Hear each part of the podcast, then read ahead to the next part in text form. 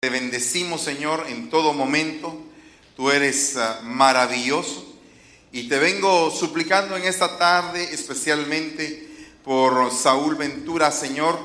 Te ruego, Padre, que pongas tu mano de sanidad en su vida y que permitas, Señor, que se opere un milagro poderoso de sanidad, de liberación, de restauración en sus huesos, en su salud, y que pronto podamos glorificarte, Padre, por todo lo que haces por nosotros.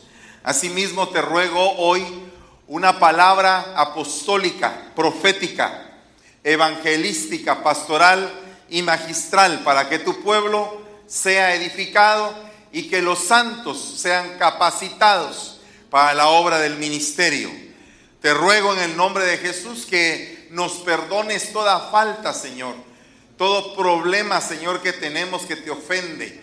Y que tengas paciencia, Señor, con nosotros y nos vayas perfeccionando, papito, como tú lo sabes hacer.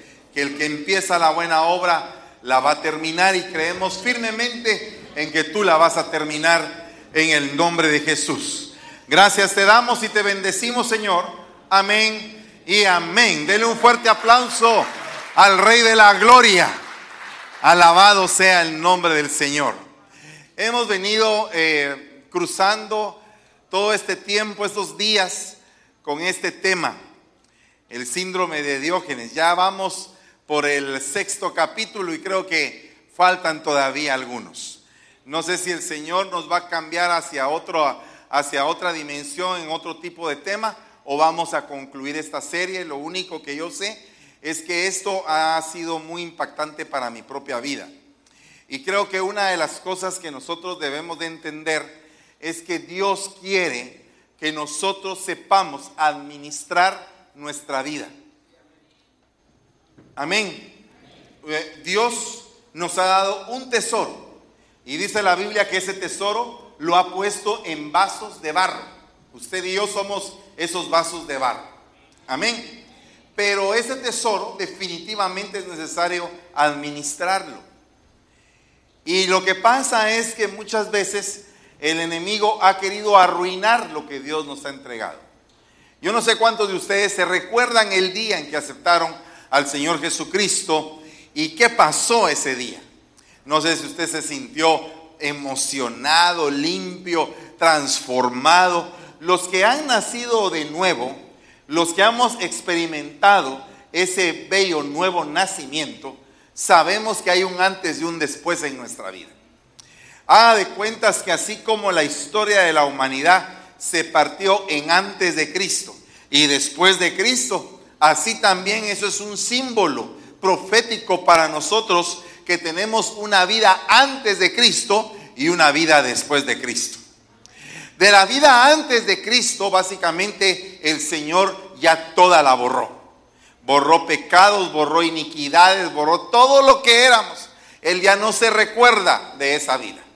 Si usted se recuerda, pues es su problema, pero Él ya no se recuerda de esa vida. Si yo me recuerdo, ese es mi problema. Pero Él ya no se recuerda. Él borró totalmente mis pecados, no tengo ninguna deuda de mi vida anterior. Amén. Ahora conocí a Cristo, pero ahora mi caminar debe de ir en pos de la santidad porque definitivamente ya Él me salvó. El problema es que por ser un mal administrador de mi vida anterior, esa mala administración es la que en algún momento me afecta para poder administrar mi nueva vida en Cristo.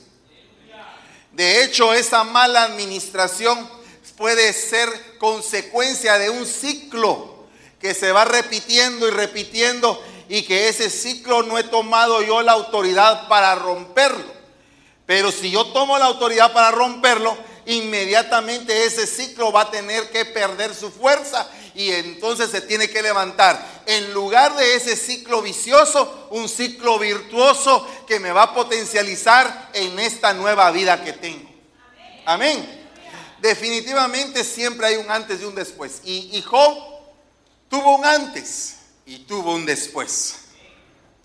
El después de Job yo lo resumo con estas palabras. Y restauró Dios, pues, el bienestar de Job. Y alcanzó tener el doble de todo lo que tenía antes. Desde el momento en que él oró por sus amigos. ¡Hala, qué tremendo es! O sea que eh, el Señor le cambió totalmente la vida. Yo creo que para nosotros ha venido un cambio de vida. Amén. Eh, yo no sé si usted ya lo está viendo, pero yo declaro sobre su vida, declaro como la cobertura que soy sobre usted, que sobre usted viene un cambio poderoso de vida. Pero poderoso, pero muy poderoso. Que va a mover los cimientos, que va a mover y va a llevarlo a usted a una plenitud. Porque ya estamos en el último tiempo, o sea que en el último tiempo los cambios van a ser fuertes. Y uno de esos cambios es la limpieza de nuestra casa, la limpieza de nuestra morada la limpieza donde el Señor habita porque Él ha hecho morada con nosotros. Amén. Entonces, más que la limpieza de su casita, que también es bueno que lo haga, amén, es bueno limpiar mejor su casita. Y en eso es donde estamos ahorita parqueados, en toda esta serie que ha sido Saca la basura. Amén. Saca la basura. Guatemala eh, hace muchos años se le llamaba la tacita de plata, porque no tenía basura, era una ciudad muy limpia. Pero después empezó la gente a tirar basura, a tener malas costumbres, a tirar basura desde los carros y todo. Y entonces vino un periodista y entonces, viendo la situación, sacó una, una calcomanía que un montón empezaron a pegar en sus carros. Y haga de cuentas que en aquel tiempo todavía no existía Facebook, pero se volvió viral la calcomanía.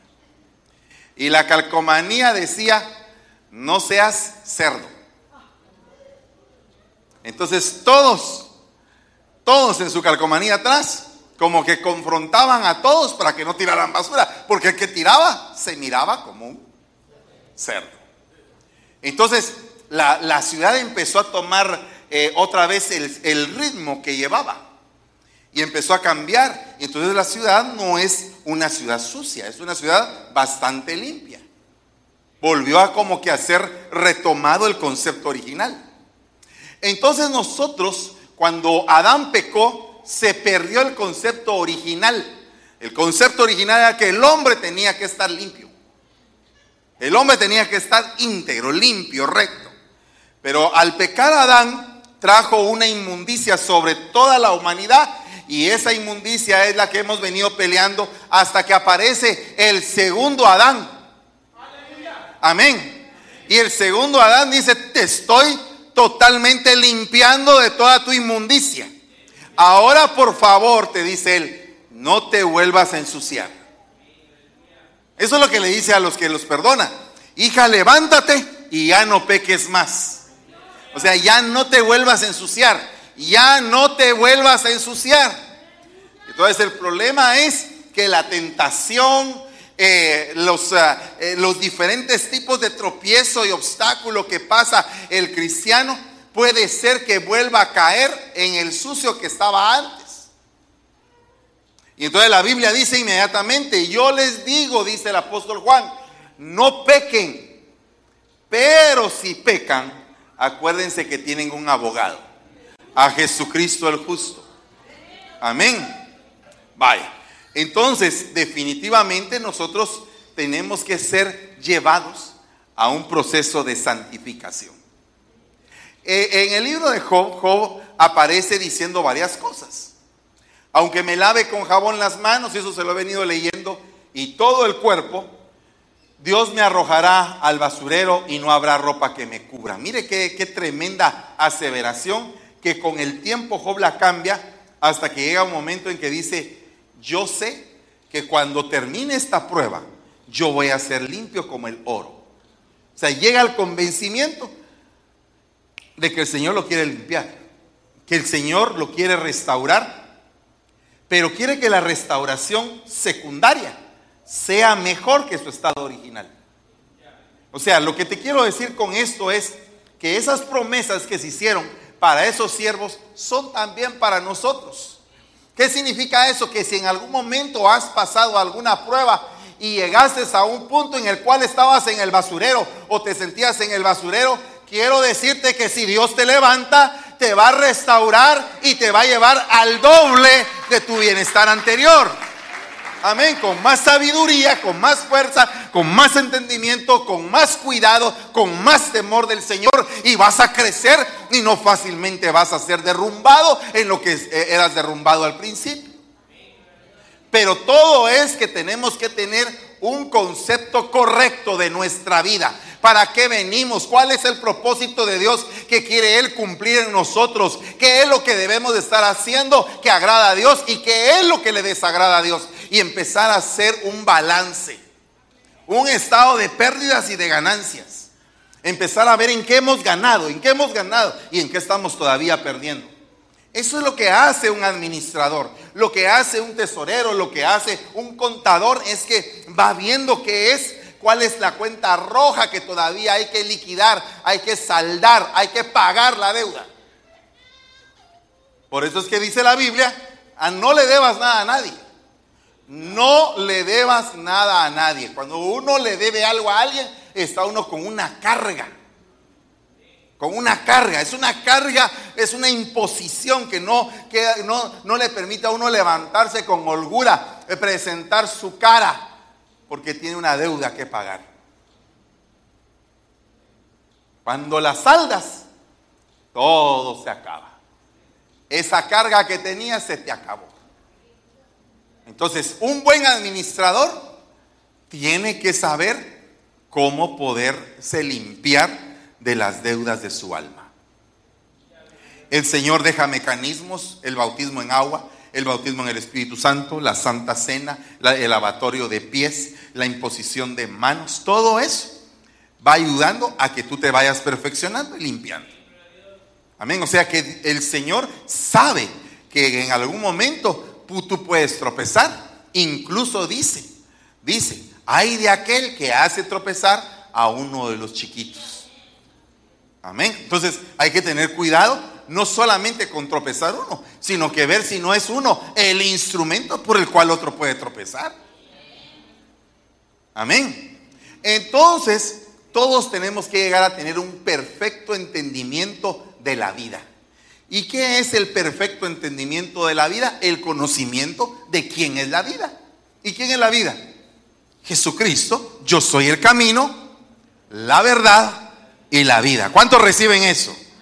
Aleluya. Bueno, entonces, el camino, la verdad y la vida. El desvío, la mentira y la muerte es Satanás. Que el Señor lo reprenda. Amén. Este, este hombre Job dice, la vida se me escapa con la rapidez del rayo. Mis días pasan como el águila cuando se lanza sobre su presa.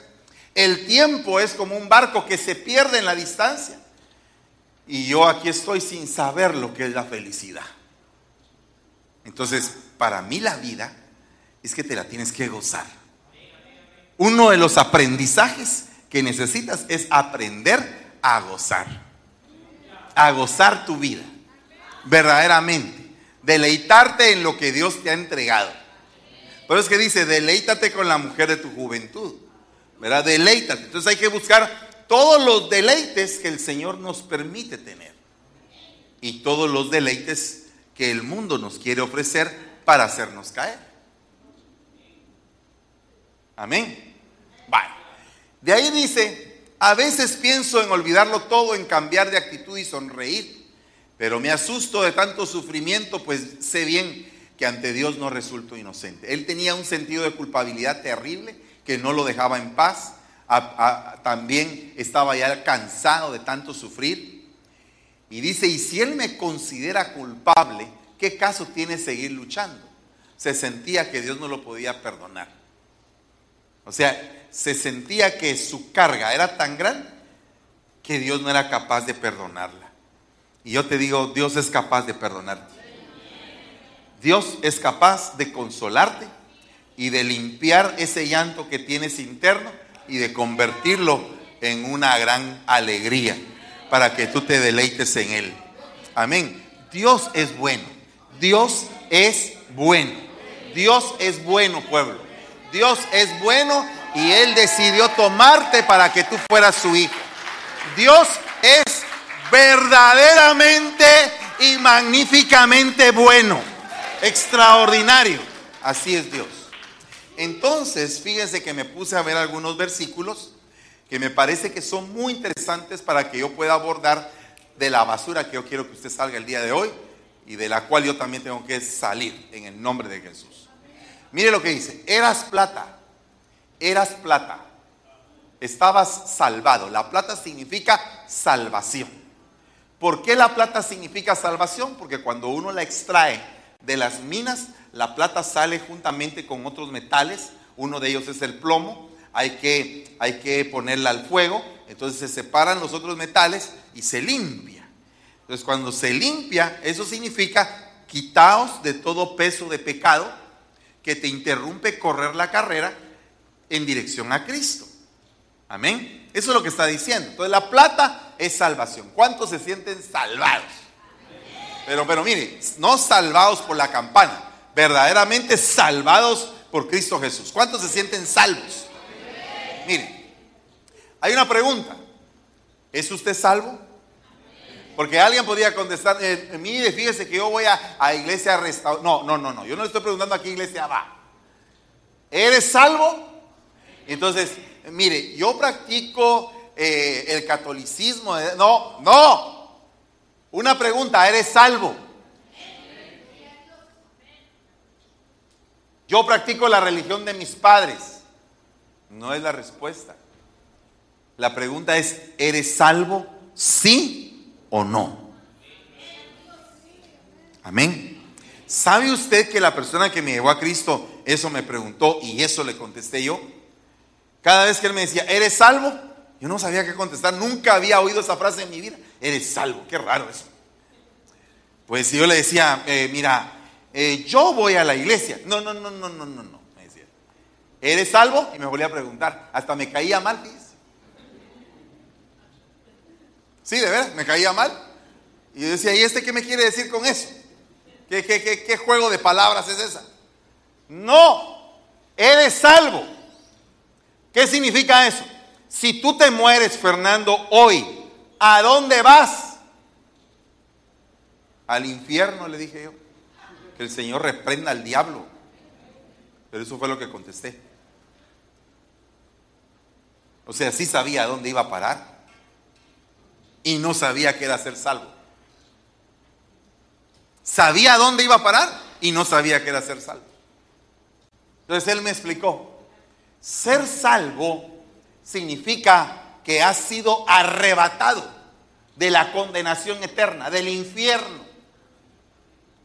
Y has pasado a formar la lista de aquellos que han sido arrebatados del fuego para constituirse en un hijo de Dios me volvió a preguntar, ¿eres salvo? No, le dije yo. Uno tiene que ser sincero. ¿Quieres ser salvo? No, le dije. Eso fue lo que dije. ¿Y por qué no? Me dijo. ¿Por qué no? Le dije. ¿No quieres ir al cielo? Y el cielo ya está lleno, le dije ahí no quepo yo.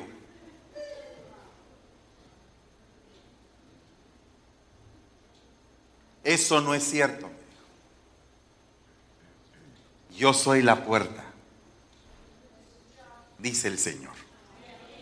El que por mí entrare, entrará y saldrá y hallará pasto. He aquí, yo he ido a preparar morada a todos ustedes, para que donde yo estoy, ustedes también estén. En la casa de mi padre hay muchas moradas. Entonces esos versículos me empezaron a hacer entender que sí había espacio para allá. Y no un espacio de ruletero, ni de guagua, ni de autobús del Distrito Federal, no. No, un espacio espacioso, valga la redundancia. Un espacio espacioso. Ahí vamos a caber todos y muy bien. Por si usted no se había dado cuenta, nosotros somos chiquititos, chiquititos, chiquititos en el universo. Y si el Señor tiene moradas eternas y la eternidad es más grande que el universo. Bueno, entonces dice, eras plata, estabas salvado y te has convertido en basura. Entonces yo me pongo a pensar que esa persona que estaba salva, de alguna manera permitió que la inmundicia volviera a entrar a su corazón y empezara a perder el valor, el entendimiento de cuánto valía su salvación. Amén. Vale. De ahí, fíjese lo que dice el siguiente salmo. Los malvados de la tierra son para ti como basura por eso yo he decidido amar tus mandamientos. Y luego dice que Job se sentó en un montón de basura y cogió un trozo de olla rota para rascarse. Cuando una persona se siente basura, ¿a dónde va a parar? Al basurero. Pero resulta que este hombre, este que es plata, ya había sido salvado, pero se llenó de inmundicia. La pregunta directa en esta tarde es, si tú eres salvo, ¿será que todavía hay inmundicia dentro de tu corazón? ¿Y no será que esa inmundicia es basura? ¿Y no será que esa basura te contamina? ¿Y no será que al estar contaminado te puedes morir espiritualmente?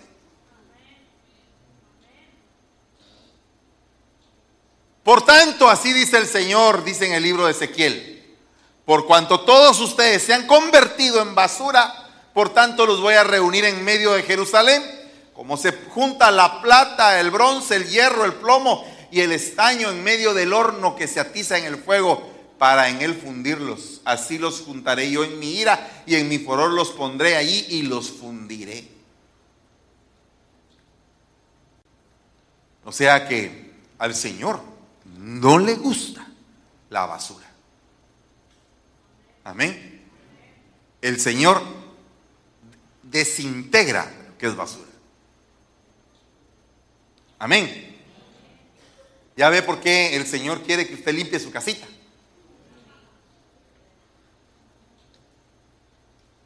Amén. Vamos a limpiar la casita. De veras, mire, ¿cuántas veces sigo yo con el mismo tema? Ya vamos por seis predicaciones del mismo tema. Y hay seis que no se han animado en seis predicaciones a limpiar su casa. Y están que sí la limpio, que ahora sí la vamos a limpiar, que definitivamente mañana lo hacemos. Bueno, mañana es lunes. Y mañana no lo va a limpiar porque mañana es lunes y empieza la semana. El martes probablemente no lo vaya a limpiar porque un día antes fue el lunes. Y el miércoles tal vez no la limpie porque le toca venir al culto. El punto es, hermanos amados, les ruego por las misericordias de Dios, dice Pablo, que presentéis vuestros cuerpos en sacrificio vivo, puro y santo a Dios, que esto se constituye en vuestro culto racional. Entonces yo deseo con todo mi corazón, hermanos, que empecemos bien y nos preparemos para recibir el año que viene, que va a ser un año glorioso. Amén. Un año glorioso. Pero usted tiene que saber que para que usted duerma bien, debe de limpiar su cuarto. Amén. Mire, hace muchos años estábamos en la potrero. Y entonces estaba leyendo yo la Biblia hace muchos años, hace ya como 10 años estábamos en la potrero. Y estábamos, estaba leyendo la Biblia cuando en eso vi que, que decía la Biblia, nadie pone una lámpara debajo de la cama, sino que la pone en la pared para alumbrar todo el cuarto. Yo dije, amén. Pero ¿cuál es el rema? El rema es que como nadie la pone debajo de la cama, la cama es lo más sucio. Debajo de la cama es donde está la suciedad. Entonces me recuerdo que a los del apotrero de aquel entonces les dije, miren, vayan a ver qué hay debajo de su cama. Por lo menos polvo van a encontrar.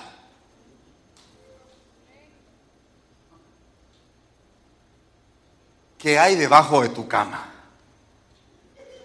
Peor si la cama no es tan alta, ¿verdad? Está casi que pegadita al piso, que no da el espacio para limpiar. Y ahí se van cosas y cosas y cosas y cosas.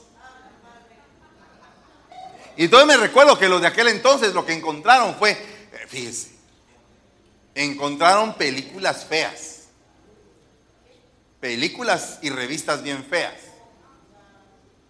Encontraron fotografías del recuerdo me recuerdo como que hoy fuera que alguien llegó y me dijo, mire pastor, fíjese que encontré esta carta que me había escrito mi novio hace como...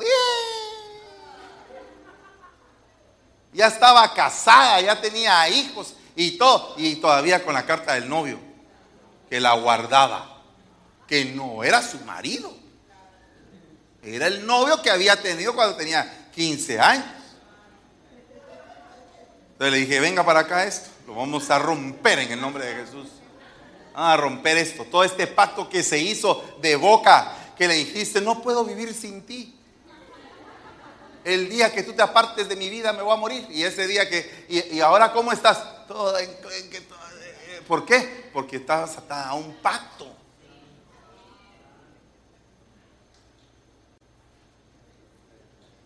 Había otra persona que tenía fotos de todos los que se habían muerto en su familia. ¿Verdad? Una encontró calcetines, patines y de todo lo... Ah, había de todo debajo de las camas. Limpieza de hoy. Usted que no puede limpiar su casa, vaya a ver qué hay debajo de la cama. Póngase una mascarilla porque le puede dar alergia.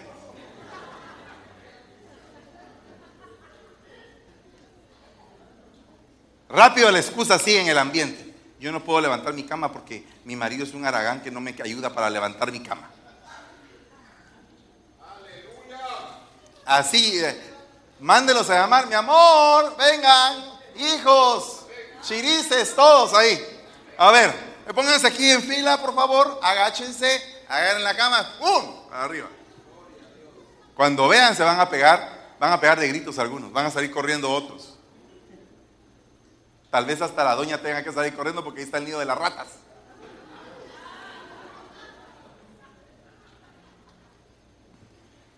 Hay poder en Jesús, dijo Gigi Ávila. ¿Cuántos quieren limpiar su casita? El lugar de tu reposo. El problema es que el alma no reposa. Diga conmigo, el alma no reposa porque el alma no se ha ministrado.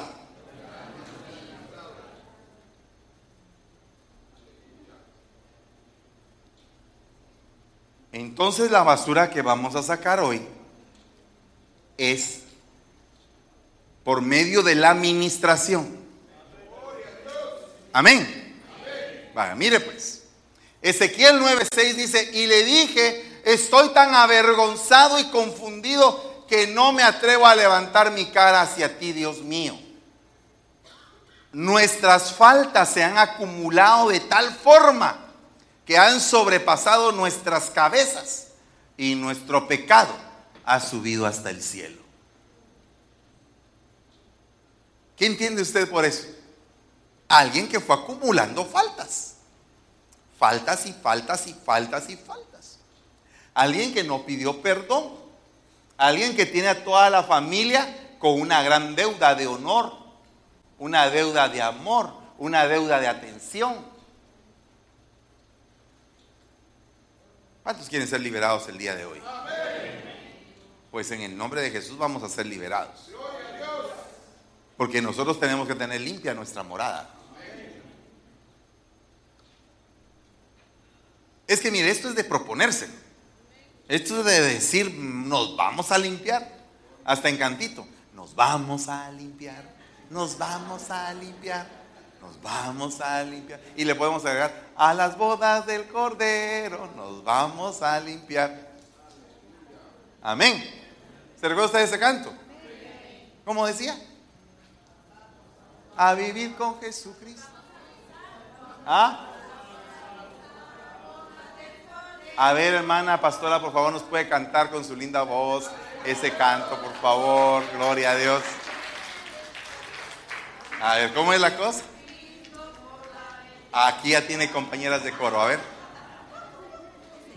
Nos vamos a gozar, nos vamos a gozar, a las bodas del Cordero nos vamos a gozar, nos vamos a gozar, nos vamos a gozar, a las bodas del Cordero nos vamos a gozar, y luego nos iremos a la patria celestial, a vivir con Jesucristo por la eternidad, y luego nos iremos a la patria celestial a vivir con Jesucristo por la eternidad. Aleluya. Ya se dio cuenta, miren. La cosa es que nos vamos a gozar. Pero no nos vamos a gozar si no nos vamos a limpiar.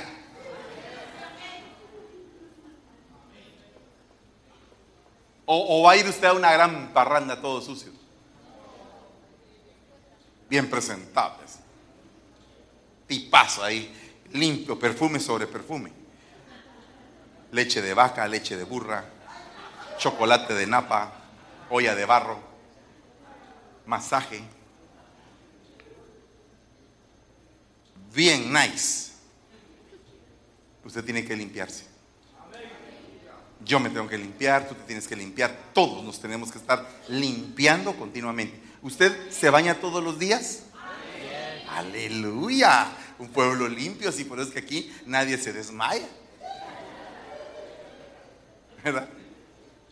Gloria a Dios. Entonces, mire pues, dice acá, nuestras faltas se han acumulado. Si tú no tienes un pleno conocimiento del perdón de Dios, vas a estar acumulando basura. Amén. Y entonces dice la palabra, Él es el que perdona todas tus iniquidades. Es el que sana tus enfermedades. El que rescata de la fosa tu vida. El que te corona de bondad y compasión. El que te colma de bienes tus años para que tu juventud se renueve como el águila. Jala. Pero mire, es una escala una tras otra, una. Primer grado, te perdonó. Segundo grado, te sanó. Tercer grado, te rescató. Cuarto grado, te coronó. Quinto grado, te colmó. Te llenó. Y entonces se te van a devolver los años. Todos los años mal administrados todos los años que no fueron bien administrados en tu vida. ¿Cuántos tienen aquí años que no han sido bien administrados? Por favor, sea sincero, hermano. Entonces, si usted tiene años que no han sido administrados bien, aquí está la respuesta. Perdona. Él te perdona tus iniquidades. ya tus faltas habían llegado hasta el colmo, pero viene Él y te dice, bueno, te voy a dar otro chance. Voy a borrar esto y vamos a empezar de nuevo contigo siéntete perdonado. ¿Te sientes perdonado? Ah, mire, a mí me pasaba algo curioso en la casa de mi mamá. Cuando yo hacía alguna cosa mala, llegaba donde mi mamá y decía, hoy sí me va a caer, hoy sí me va a caer, hoy, hoy sí me va a caer. Y cuando llegaba, mi mamá me decía, hola amiguito, ¿cómo estás? Decía, hasta asustado. Eh, Bien. Y otros días venía yo bien contento de hacer mis maldades. Fíjese, fíjese lo que estoy diciendo. Bien contento de hacer mis maldades. Hola, ¿y vos de dónde venís? Y me pegaba la gran maltratada.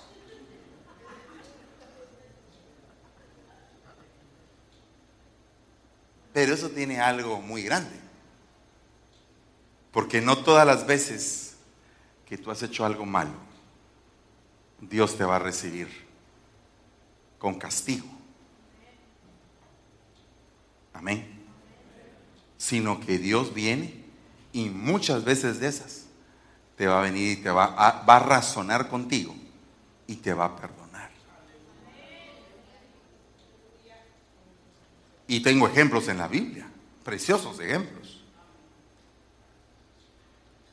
Pero hay otras veces en las cuales la persona hace maldad y llega bien y le cae.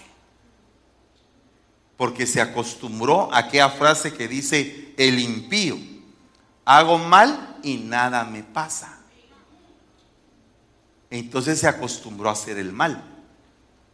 Mientras que el otro venía arrepentido y no quería hacer el mal. No sé si me doy a entender. Entonces, ¿qué tenemos que hacer nosotros? Pedirle al Señor que nos sane. Que nos sane. ¿Y de qué nos puede sanar? Dígame por favor una falta. Mire lo que dice aquí.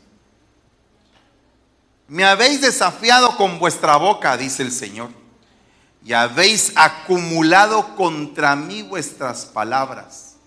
Yo lo he oído. Entonces, ¿qué hablas? ¿Cómo te expresas? ¿Qué es lo que dices? Yo les decía hoy a los de San Pablo, mire hermano, usted quiere caminar bien en la iglesia, de veras quiere caminar bien, eh, usted quiere recibir un consejo de su pastor el día de hoy, un buen consejo, no hable de la gente. No hable de la gente. ¿Y de quién voy a hablar pues? De las vacas. No hable de la gente. Evite hablar de la gente. Hable de Dios. Usted va a crecer de una manera tremenda y va a hacer crecer a otros.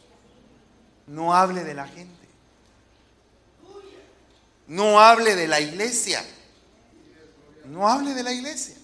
Usted no sabe qué tipo de iglesia es, ni cómo está su Señor con ella. Y no vaya a ser que esa iglesia haya eh, alcanzado gracia delante de Dios y sea la niña de los ojos de Dios.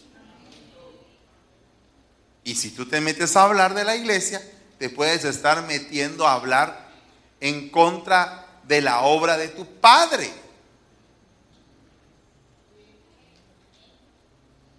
Mire, le voy a poner un ejemplo. Le voy a poner un ejemplo. Si usted tiene un hijito y usted es carpintero y usted empieza a sacrificarse en hacerle a él algo bonito. Y cuando tú lo llamas para darle la sorpresa, y le dices, mira la cama que te hice con mis propias manos. Papá, ¿y por qué no la compraste? Hay algunas que están compradas y son más bonitas que esa. Pero él no apreció que la cama era hecha a mano, que la cama tenía una labor, que la cama había tenido un tiempo, no lo apreció. Entonces, el problema de hablar de la iglesia es que tú no sabes en qué tiempo está esa iglesia. No sabes qué está viviendo. No sabes por qué existe. No sabes cuántas veces las puertas del infierno han querido prevalecer en contra de esa obra. No sabes qué tipo de ataques. No sabes muchas cosas. Entonces, como no sabes, mejor no digas. De igual manera de cualquier persona. Si tú tienes un problema con una persona de la iglesia, no hables de ella, porque ella está en proceso. Pero si hablas de ella, vas a abrir una puerta para que después hablen de ti. Si hablan de ti sin que tú hables de los demás, y si hablan de ti mintiendo, bienaventurado eres. ¿Me entiendes?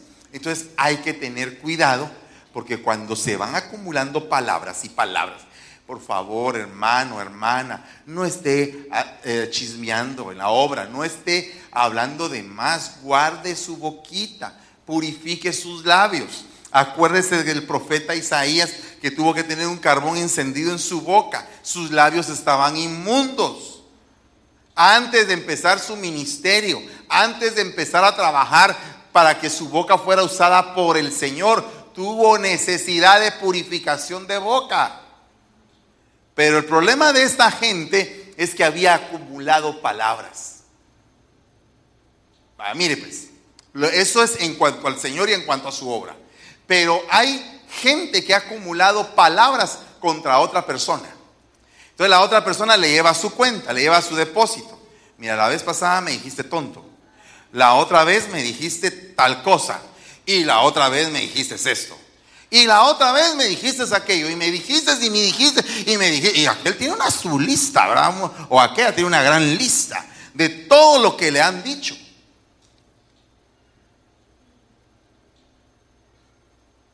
Me has dicho tonta. Y no soy tonta. Soy medio tonta. No, no soy tonta. ¿Verdad? Dice ella. Me has dicho tal cosa. Y cuando la pareja se dicen, sos esto, pero vos sos aquello. Pero vos sos aquí, vos sos más allá. Pero vos, vos sos de este lado. Y, ay, Dios mío, cuando sienten, tienen una acumulación de palabras en contra. ¿Cómo, cómo quieren levantar vuelos de matrimonio si entre ellos mismos se maldicen? Ni enemigos necesitan. No necesitan ni siquiera enemigos. Ellos mismos se destruyen. Amén. ¿Y qué pasa cuando en una iglesia tú te levantas en palabras contra un hermano o una hermana? ¿Qué es lo que está pasando? ¿No entre ustedes mismos se hacen daño?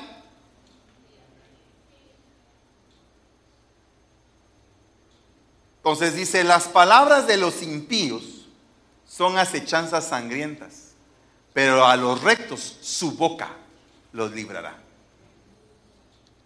Entonces, un mandato para el día de hoy, limpia tu boquita. Con tu, sabiduría, eh, con tu sabiduría y con tu inteligencia has acumulado muchas riquezas y en tus cofres has amontonado mucho oro y mucha plata.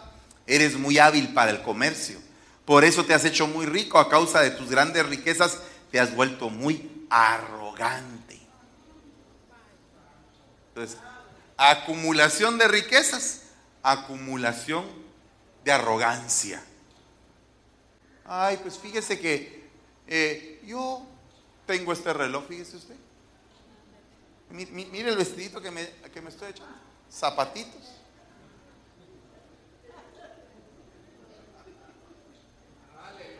Como dirían allá, ¿quién compó? ¿Quién compó chapatitos? ¿Quién compó? Ja, yo los examino a ustedes, pero ustedes no pasan la prueba. Ustedes oían. Ja, ¿Qué es lo que estaban oyendo, rebaño? No me va a contestar, lo mismo que usted, pastor. No.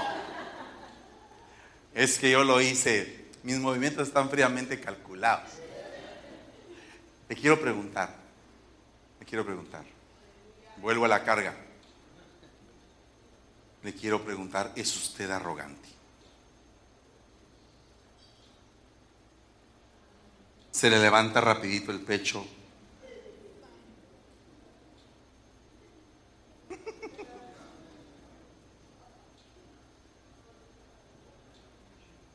Hay gente, hace poco, me, hice el examen de ADN para ver cuánto indio era yo.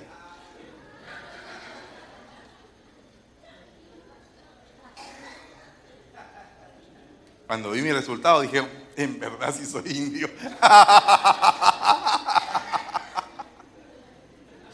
pues sí, pues eso no es malo.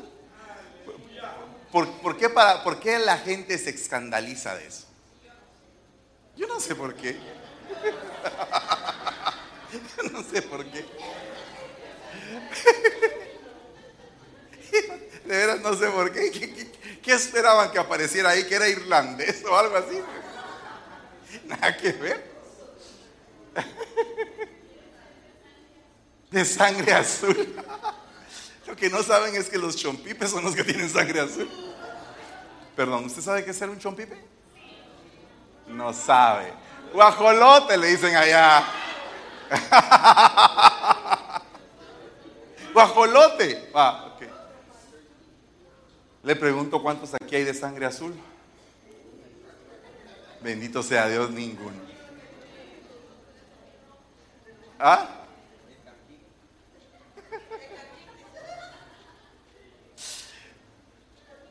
No tendría por qué usted y yo sentirnos arrogantes. Pero sabe usted una cosa bella, que a diferencia de muchos europeos blancos, preciosos de ojos azules, y canchitos y bonitos y nariz respingada, hecha como en molde, ¿verdad? Y cuadrados y delgados y espigados, a diferencia de ellos, de algunos de ellos, nosotros somos hijos de Dios.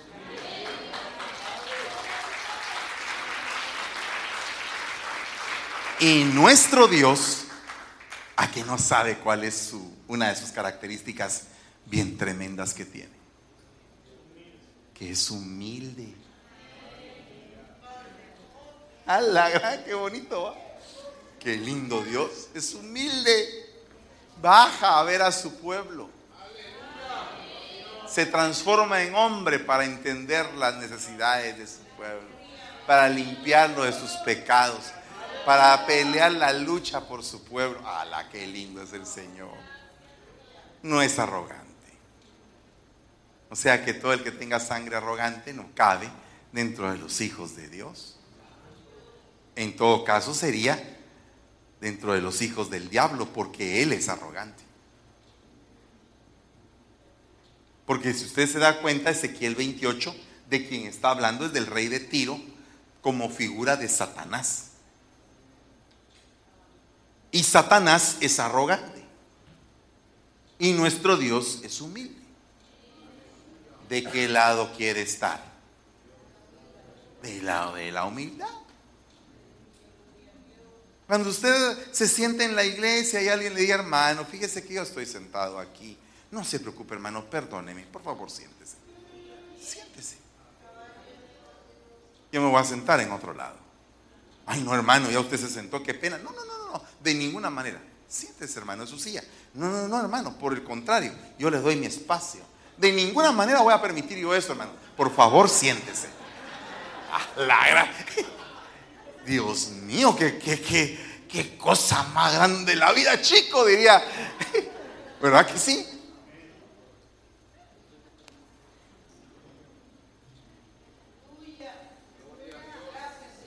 ¿Y quién quita que de repente alguien está comiendo? Así, mire, ¿qué pasaría si en esta iglesia todas las cosas empezaran a cambiar y sacáramos esa basura de la arrogancia. Y que todos nos cayera un manto de humildad sin necesidad de que nos tengan que humillar para alcanzarlo. Sino que así, que nos volvamos tan humildes que alguien llega a la cafetería y dice, ay, qué rico su, su tamarito de chipilín. Y usted dice, ¿quiere uno, hermano?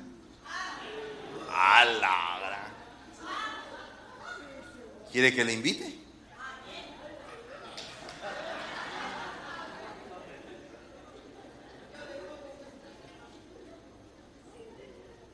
¿Usted da permiso a eso, hermano?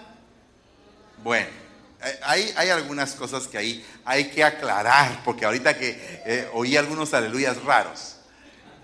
Primero, usted puede invitar si la hermana es soltera. Amén, hermanos.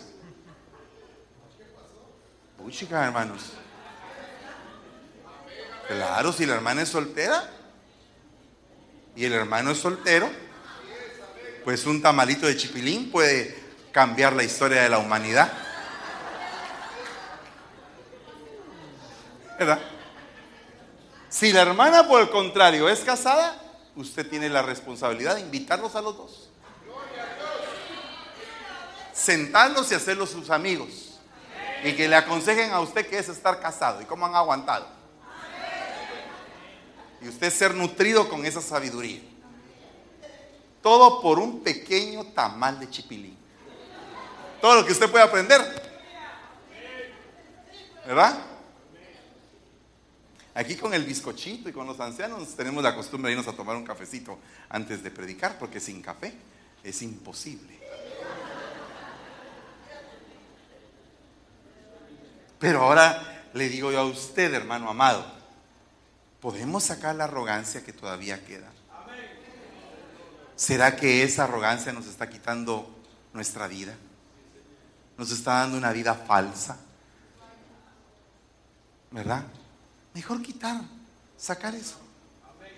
Que no sea esta la iglesia de la competencia de vestidos, saber quién es la que trae el mejor vestido. Vengan todas arregladas. Y la que no pueda, pues no importa. Venga como quiera venir. Siempre y cuando no le toque servir. Amén. Bueno, eh, por favor, así con la medida del equilibrio. ¿Verdad?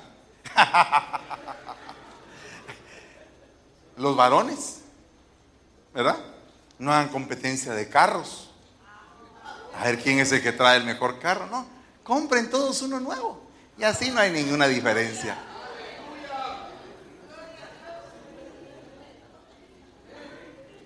Hey, ¿cuántos van a comprar carro nuevo? Ya es hora de cambiar de carro. Sí, ya es hora de cambiar de carro. Es hora de poner una empresa. ¿Quiénes se van a lanzar a poner una empresa? Si usted ha sido un servidor fiel de su patrón todo el tiempo, usted ha sido buena gente, responsable, disciplinado, cumplido, honrado, eh, siempre hace que su patrón ahorre, usted tiene mentalidad de empresario, eso es lo que no se ha dado cuenta. Entonces, ¿por qué no este año que viene usted decide, voy a poner algo chiquito? Voy a encogerme ahí con mis gastos y voy a agarrar un local así chiquitito, chiquitito. Voy a empezar por un cambio de aceite. Después voy a cambiar tal cosa, después voy a cambiar tal otra. Después voy a poner un, local un poquito más grande, después un taller. Ay, no, hermano, mucho problema, que aquí, que allá. No, mejor así como estoy. ¿Para qué me voy a meter en clavos? Bueno, si usted no quiere, yo tampoco le voy a torcer el brazo. Pero fíjese que le voy a contar una historia de una mujer que se le murió el marido. Y no tenía cómo poder salir de sus, de sus problemas económicos. Y empezó a hacer cremitas, ella, artesanales, y empezó a hacer fórmulas, cremitas, cremitas, y, y que crema para las manitas, y que crema para esto, y que crema para otro y se convirtió en Mary Kay Ash, la famosa marca mundial. Oh, oh. Lo dijo César Chávez. Sí se puede, pero no el de Culiacán.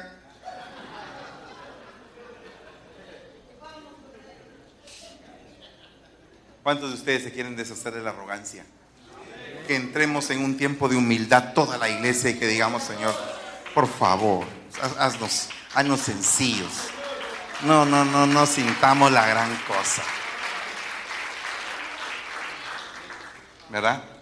Allá en mi país existe una situación. Los de Oriente son canchitos, blanquitos, ojitos claros, ¿verdad? Güeritos. Y los de Occidente somos negritos, pelos parados y así. Así como yo. Pero, pero en los países se da la lucha de clases. Se vende menos por el color. En el mismo país. Aquí no nos veamos diferentes de que porque yo soy de un país tal y del otro país tal. No, hermanos. Todos somos hermanos. Todos somos hermanos. Y saben que es lo más bello que la comunidad guatemalteca hoy hizo algo rico que comer y la comunidad mexicana hizo la vez pasada y la comunidad salvadoreña viene y todos vamos a bendecir a todos. Porque no hay mayor ni menor. El que quiera ser el mayor, que sirva a todos. El que quiera ser el mayor, despójese de la arrogancia y se convierta en el que quiere servir a todo el mundo. Hermana, se le pinchó una llanta, no se preocupe, yo se la cambio. Que hermano que necesita no sé qué jalón, yo le llevo. Hermano que fíjense que estoy pasando por un problema, no se preocupe, vamos a arreglar eso. Todos solucionando el problema de todos. No, si esto no es una, una prédica de protesta, de ninguna manera. Estoy diciendo que la arrogancia es el método que usa el diablo para que haya división entre nosotros y que, y que unos se vean superiores a otros. Y ya ese ataque existía en el discipulado de Jesús. Y si atacó al discipulado de Jesús, ¿usted cree que no nos puede atacar a nosotros? Si usted es bonito de carita, usted salió así con una carita así casi que de artista, ¿va? Siéntase sencillo.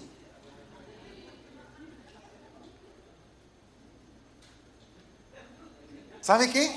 Cuando yo era joven y mirábamos a una, a una muchacha bonita, cuando eh, iba caminando, entonces le, decíamos, lo que pasa es que es, es CPP, le decíamos, la CPP. Ahí va la CPP, le decíamos. ¿Y qué es eso? Decíamos que no sabía. Creída, pedante y plomosa.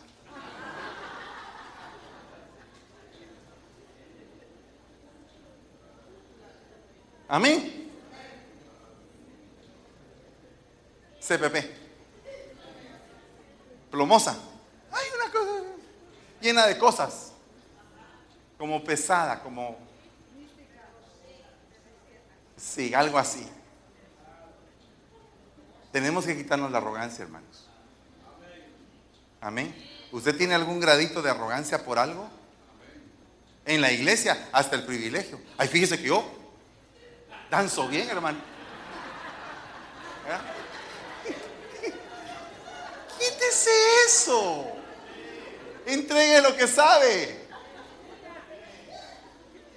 Chica, yo sé tocar el piano. ¿De qué me sirve que usted sepa? Entréguelo. Delo a alguien. Regálelo. Te voy a regalar esto. Amén. A ver usted cómo se va a volver. Así dice el Señor. Lo humilde será ensalzado y lo ensalzado será humillado. Señor, mi corazón no es soberbio ni mis ojos altivos. No ando tras las grandezas ni en cosas demasiado difíciles para mí, sino que he calmado y acallado mi alma como niño destetado en el regazo de su madre, como niño destetado que reposa mi alma. Espera, oh Israel, en el Señor desde ahora y para siempre. Entonces, ¿hoy qué tenemos que curar? ¿Qué basura tenemos que curar? La basura llamada arrogancia se va en el nombre de Jesús. La basura que puede haber en nuestras bocas se va en el nombre de Jesús. Y yo le voy a pedir que se ponga de pie y vamos a orar. Y si alguien desea pasar al frente a entregar esto, en el nombre de Jesús, que se venga y vamos a pedirle al Señor misericordia. Y si no, pues de plano saber para quién fue el mensaje, hermanos. Aleluya. Es necesario ser humilde. Ser humilde. Y decirle al Señor, perdóname. Perdónanos, perdónanos. Perdónanos, Padre.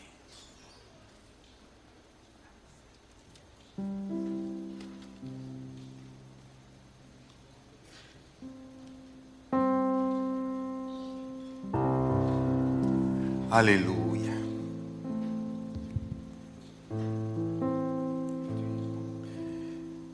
Esto que va a soltar usted hoy es algo tan fuerte que si no lo suelta lo puede matar. Porque precisamente a Lucifer eso lo terminó matando. La arrogancia, sentirse más que el Señor. Y el Señor nos está mandando ahora con un espíritu de humildad para poder hacer su obra. No cabe duda que necesitamos cada uno de nosotros una porción de humildad. De humildad. Por eso es que hay un departamento aquí en esta iglesia que se llama el departamento de la humildad. Para que todos estemos en el mismo sentido y que todos vayamos siendo perfeccionados en nuestro corazón para que no seamos hallados arrogantes ni altivos. En el nombre de Jesús. Padre, esta tarde te damos gracias y te bendecimos, Señor, por todo lo bello que tú nos estás mostrando en tu palabra.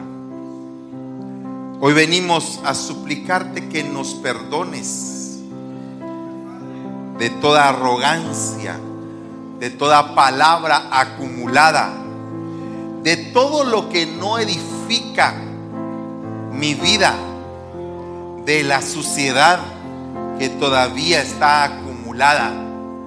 Padre, saca toda inmundicia, Señor, en el nombre poderoso de Jesús. Extrae de nuestro corazón toda inmundicia. Límpianos, Señor amado. Transforma, Señor, nuestro ser. Te ruego que tengas paciencia con tu pueblo, con mi vida, con todos nosotros, Señor. Y permitas, Padre, que tu misericordia acampe dentro de este campamento para alcanzar gracia delante de tus ojos. Señor, si tan solo en esta tarde extendieras el cetro de tu mano, el cetro que está en tu mano derecha, y concedas que entremos nosotros a tus recámaras, te suplicamos, Señor, que nos auxilies y que no nos vayamos a presentar arrogantes delante de ti. Te lo pedimos en el nombre poderoso de Jesús. Por cada uno, Señor. No tenemos de qué enorgullecernos. Más bien, hay muchas razones para humillarnos. Pero sí sabemos que hay algo de que nos podemos gloriar. Y es el hecho de haber sido tomados como tus hijos. Gracias Señor, porque decidiste ser nuestro Padre. Y decidiste corregirnos con amor, enseñarnos y llevarnos a otra estatura. Te damos gracias en el nombre que es sobre todo nombre, en el nombre de Jesús. Gracias Señor. Amén.